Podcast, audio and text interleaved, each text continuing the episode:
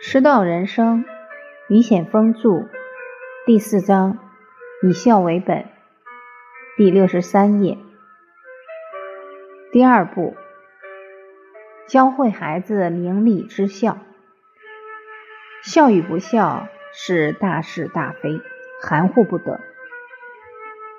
在教学中，我们和孩子们一起分析，一个人若不孝父母，在生活中会表现出哪些特征？很自私，没有责任感，没有礼貌，漠视他人，甚至顶撞父母。再往下分析，这个没有孝心的孩子长大以后命运会如何？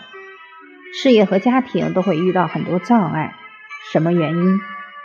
因为不孝而染污了自己的心，又因为这颗自私的心，生活在迷茫又极度自我的世界里，一生特别可怜。这些环节都是在讨论中进行的，带着班里的孩子积极参与，分析孝道与人生的关联。不孝的命运：第一，少年无礼；第二，中年无友；第三，晚年无养。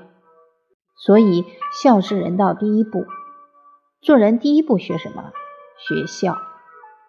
少年不行孝，无以入人道。最后得出答案。行孝是福，不孝是苦。给孩子们讲这个道理，必须要非常坚定。这个时代发生了很多道德模糊的事情，有人认为行孝是美德，不孝无所谓，把孝和不孝这个问题给淡化了，认为不孝也不会发生什么，没有什么问题。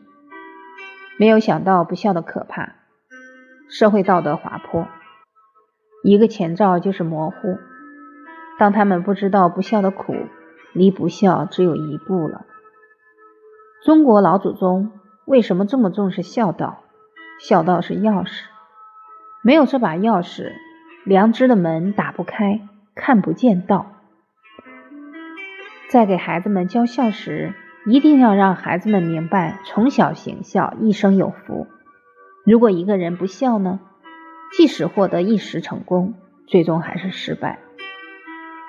有一次到学堂中午休息，两个小男孩一边看报纸一边在交流，他们的话很耐人寻味。报纸报道了一个家庭，兄弟三四个不孝敬父母，父母最后在医院里住院，交不起住院费。一个男孩说：“这些儿女不孝敬父母，真没有良心。”另一个接着说。他们这样将来会遭恶报的。两个人一本正经。如果把这两个小孩子的话录下来，给那个家庭儿女们听一听，多惭愧呀！我们大人还不如孩子。第三步，教会孩子身体力行，学会帮助父母。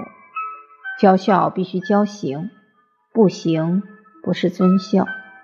眼泪会过去。情绪也会过去，孝最后要落实在生活中，让孩子学会帮助父母做力所能及的事。孩子在实际做的过程中，对孝的感受不一样。我们在小学做试点，倡导家长带着孩子周末去父母家行孝道，其乐融融。上午把父母家卫生做一遍，孩子大人一起做。到了中午。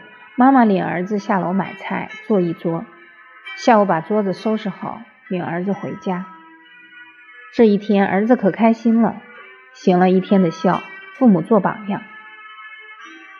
有一个家长在家带领孩子行孝道，每天给爷爷洗脚。